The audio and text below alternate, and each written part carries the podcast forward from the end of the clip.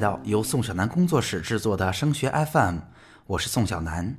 在这档节目当中，我们会专注于高考复习提分的方法、志愿填报省分的技巧，以及如何顺利通过自主招生、综合素质评价招生的申请。如果您也关注这部分内容，或者想要提出自己的疑问，欢迎你找到我。我个人的电话和微信都是幺八五五三幺三五零四五。那本周啊，在群里有一个江苏省文科的同学提了一个特别可爱的问题，我猜这是个小女孩儿哈。她在群里问宋老师：“我想问一下，如果我未来想成为一名老师，我想做语文老师，在志愿填报里边有语文老师这个专业吗？如果我想当一名生物老师，那有生物老师这个专业吗？我应该怎么去填报呢？”那在实际的咨询当中哈，我会发现老师这个选项是很多。家庭，尤其是女孩儿，她未来的主要选择之一。嗯，大家想想看，作为一名老师，一年有两个假期啊，人类灵魂的工程师又比较有社会地位，工作又非常稳定，之前还一直是有一个稳定的编制，所以大家都会觉得它是一个不错的选择。但是哈，同时大家也知道，现在事业单位正在逐渐的取消编制，老师也是试点的领域之一。那么到目前为止，如果我们来到了高考，要去填报志愿了，到底什么样的同学适合去选择未来做老师？那我们又有哪些渠道和方式能够确保我们一步一步的成为一名人民教师呢？今天的节目，我就来为大家回答一下这几个问题。首先啊，我愿意先在节目里解答一下这个同学的疑问哈，我怎么才能当上一名老师呢？在我填报志愿的时候，我应该怎么去做选择呢？啊，当然有这么几条路径可以选哈。那首先，其实，在我们填报志愿当中，如果想要当一名老师，你会发现哈，你所报的这个专业后边会加一个括号，写上三个字，叫做师范类。你比如说，我如果想做语文老师啊，这个专业会是汉语言文学（括号师范类）；如果我想做数学老师，可能是数学（括号师范类）。那其他的专业也以此类推哈，比如说地理，那就是地理科学（括号师范类），呃，生物老师就是生物科学（括号）或者生物学（括号师范类）。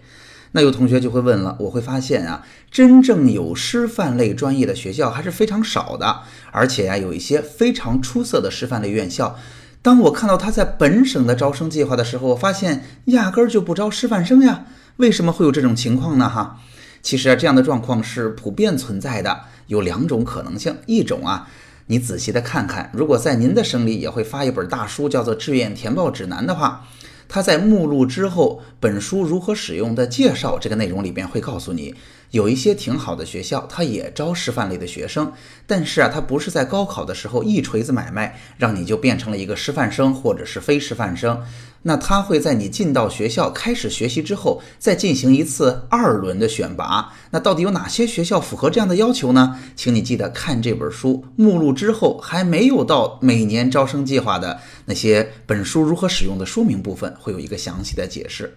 那还有一种可能性，就是我们国家呀，无论是在国家层面，还是在某些省份自己的省内部，有一个政策叫做免费师范生。免费师范生呢，就是其实是国家出钱哈，把你四年你都不用再交学费了。当然，在未来的工作呢，会有一点限制，就是呃，很可能你必须要在本科毕业之后就去工作。那如果你是一个来自城市的考生，你未来还一定要去从事一定的支教工作。但是，免费师范生一般涉及到的学校，国家层面上一定是最好的师范类院校。在省内呢，其实基本来讲也都是不错的选择。所以啊，有些学校没有招收师范类的学生，并不是因为他不给您所在的省招生计划，或者压根就不招，而是他也有可能被放在了免费师范生里边，或者学校还有单独的政策，你进到学校来以后，我再给你分配是不是师范类的专业。那说到这儿，有些同学和家长们就会问了哈，其实我也听说，现在做一名老师要不是那么严格，如果我不学师范，难道还做不成老师了吗？那我去学师范和非师范类的专业到底有什么区别呢？其实啊，最大的不同就是你在学师范类的这类专业的时候，你可能在本科阶段就会经历。呃，考普通话、考教师资格证，哈，所有相关课程这样的培训，包括你的课程里边还会包括像心理学呀、发展心理学呀、教育学这样的课程。所以，师范类的同学和非师范类的同学有什么巨大的区别呢？那区别就在于。四年本科毕业之后，你是不是拿到了一个职业入职的门槛儿，也就是我们所说的教师资格证？当然，如果我就是不想学师范类的专业，或者我当时没有成功的选到师范类的专业，我完全可以在本科，比如说我想当数学老师，我仍然学数学，但是呢，我在校外去报一个职业培训啊，通过这个职业培训拿到教师资格证就可以了。在你毕业的时候，你完全可以跟其他师范类专业的同学一起参与教师岗位的竞争。当然，在从前哈，如果你在本科阶段，呃，无论是通过师范类的专业，还是通过自己的努力，通过职业教育，不光掌握了一个不错的专业知识，还拿到了教师的从业资质，也就是我们所说的这个教师资格证的话，那毕业之后就要去考教师的编制了。但是啊，现在看来也有可能在几年之后，教师的编制真的就消失了，或者它不再是终身制的了。那这样的改变对于我们有怎样的影响呢？那我是这么来解读这件事儿的，那就是一旦这件事情不再是铁饭碗了，那从前我们比较看重的哈，像教师一年有两个假呀，教师打交道的人群比较简单呀，啊，教师很有社会地位呀，教师有一份稳定的工作呀。那其实这些东西相对而言就变得不那么重要，或者没那么有保障了。那经常在咨询当中哈，有家长和同学提到这些原因的时候，我想告诉您，您可以仔细想一下，这些原因其实没有任何一条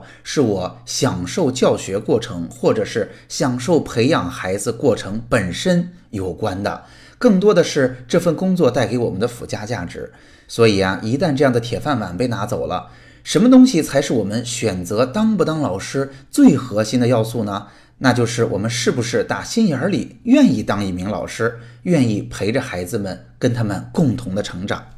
可以这么说哈，教师这样一份职业，我自己也是深有体会的。他对人最高的要求，其实是跟孩子相处，跟孩子沟通，通过你的示范，通过你的人格，带着他们逐渐成长和进步的过程。那之前呢，我也听过一名非常出色的教师，当然他现在已经是学校的校长了哈，他也分享过这件事儿。他说，其实作为一名老师，你的业务能力。啊，当然是很重要的，但其实呢，对于大多数老师来讲，你的业务能力可能不会成为你作为一名优秀老师路上的牵绊，因为啊，在高中阶段，同学们接触的知识毕竟是全学科的，哈，这个量是非常大的，而且你学完之后还要有很大的压力去应对高考。但是如果你成为一名老师之后，一方面你有了本科四年的培养，另一方面呢，你只需要面对一个学科，同时你把这个学科弄精就可以了。所以对于大部分老师来讲，讲啊，当你教过一轮、两轮、三轮，哈，对于一个初中或者高中的老师都是这样。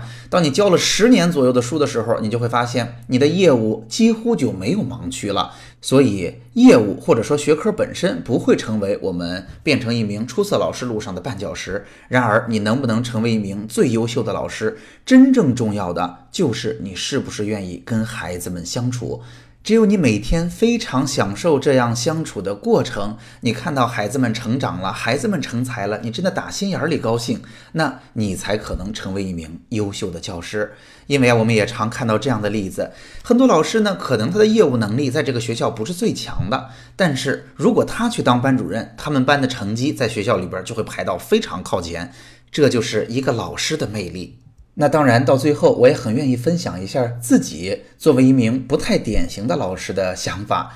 在现在教师这个行业，哈，因为他的工作量比较大，因为可能他的收入还不是特别高，所以有很多非常聪明、非常优秀的同学，最终可能去学金融了，可能去学工程了，啊，可能去创业了。但是啊，很少有顶尖聪明的同学加入到教师这个队伍里来。但是呢，我个人持这样一个观点。像教育和医疗这样的行业，这其实是人们整个成长过程当中的刚需。无论其他的行业是变得好了还是变得不好了，教育跟医疗这两个行业都不会有任何的影响。而且啊，随着我们的经济发展，现在大家的支付能力变得更强了之后，每个人都希望给自己的子女最好的教育。而且国家的政策也慢慢的会放开民办教育，或者给教育松松绑，更多的可能性和自主选择的方案。所以啊，在未来，我的个人感觉是，教育领域会有着很多很多的机会。只要你想成为，并且努力的成为了一名优秀的老师，那你一定会有一个非常好的生活和个人的发展的。